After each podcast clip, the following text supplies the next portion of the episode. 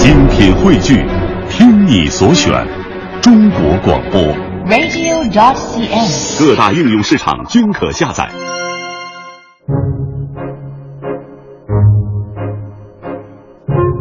欢迎各位啊，来到今天的大明脱口秀，我是大明。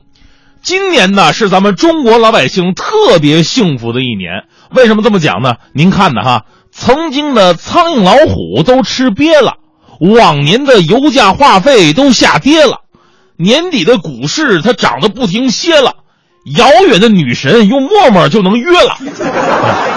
我们说时代的发展呢，我们的生活是越来越方便了，而政策也越来越人性化。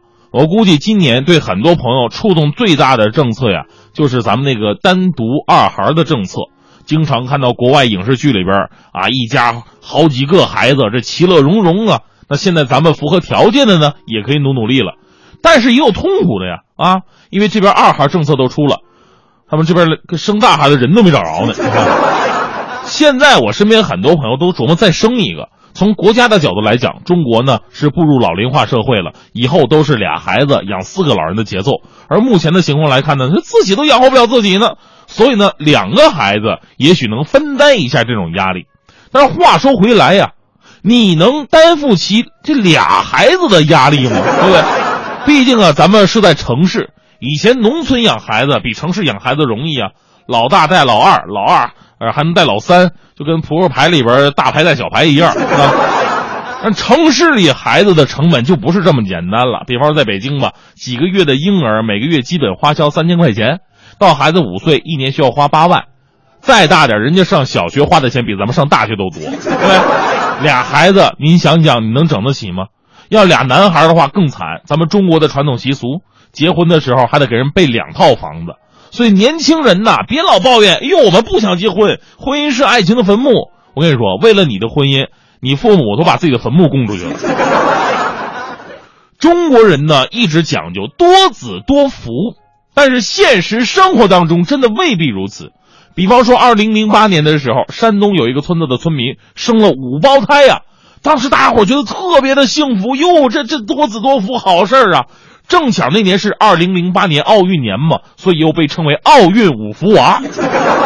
这五个孩子当时直接被就是写上名字啊，他们叫什么呢？贝贝、晶晶、欢欢、莹莹、妮妮。本来是挺好一件事儿，但前两天看到一条后续报道，就前两天的新闻，说这五福娃呀，还有他们的家庭生活，不是我们想象当中的幸福。现在他们上小学一年级，而生活却陷入到贫困的窘境当中。父母呢是尽全力也没法养活这么多的孩子，连奶粉都吃不起。而更为严重的是什么呢？其中四个孩子视力出现了非常严重的问题。这不禁让我想起，现在很多家庭为了简单明快的多生几个孩子，刻意的追求多胞胎。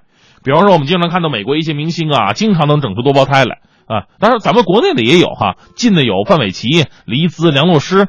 远的有安吉丽娜·朱莉啊、茱莉亚·罗伯茨啊、詹妮弗·洛佩斯啊，还有这个希林迪奥啊。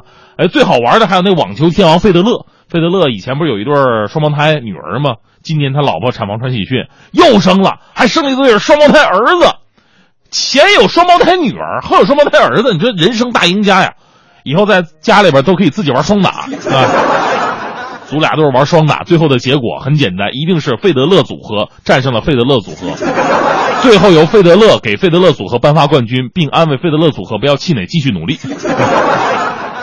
这个呢，我跟您分析一下哈。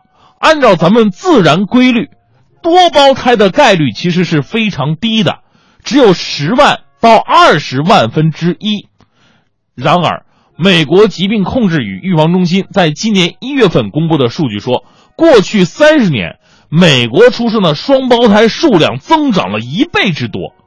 难道是咱们人类的基因突变了吗？不是这样的，其实是人类在利用科技打破了自然界的规律。数据表明，在多胞胎发生率高的国家，百分之三十到百分之五十的双胞胎与至少百分之七十五的三胞胎都是人工干预的结果。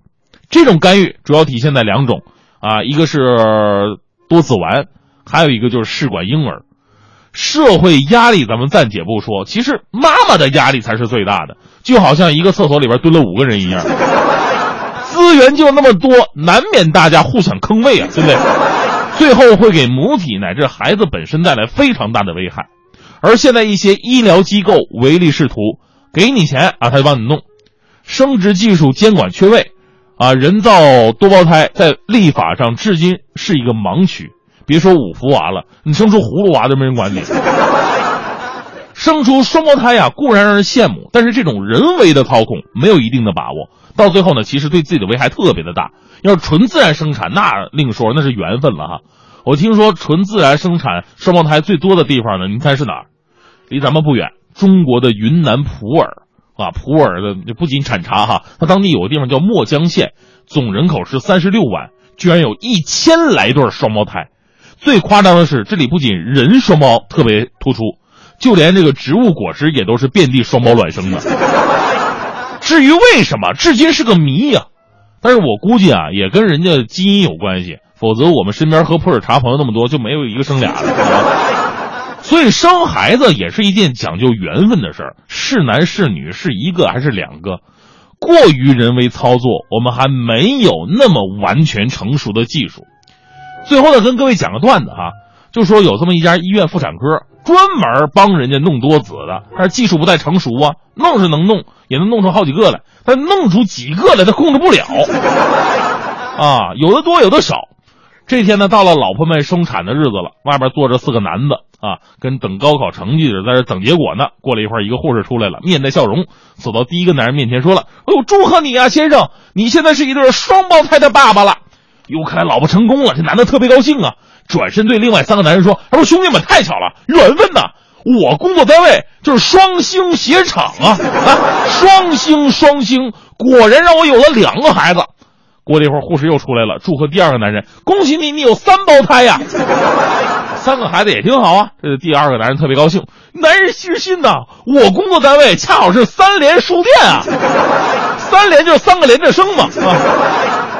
不一会儿，护士又出来了，告诉另外一个男的：“你呀，你老婆生了四胞胎。”旁边人都问：“嚯，你在哪上班啊？老婆能生四个？”这男的也非常惊讶，说：“太神奇了，太准了！我江西四特酒厂啊。”这时候，大家伙把目光转向最后一个男人了，大家伙都想知道他在哪上班，因为这直接能决定他老婆能生多少个呀。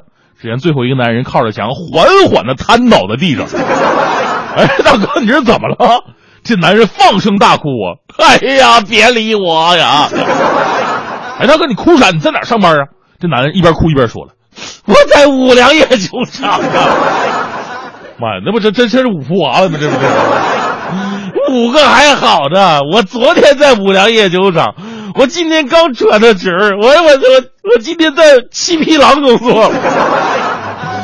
我真五花变成葫芦娃了，你看。其实我说大哥，你也不用紧张。你在七匹狼生出七个不是最悲催的。你看我们欢欢同学，文艺之声上班，调频是 FM 一零六六，FM 一零六六翻译过来就是分娩一千零六十六。那画面太美，我不敢看呐。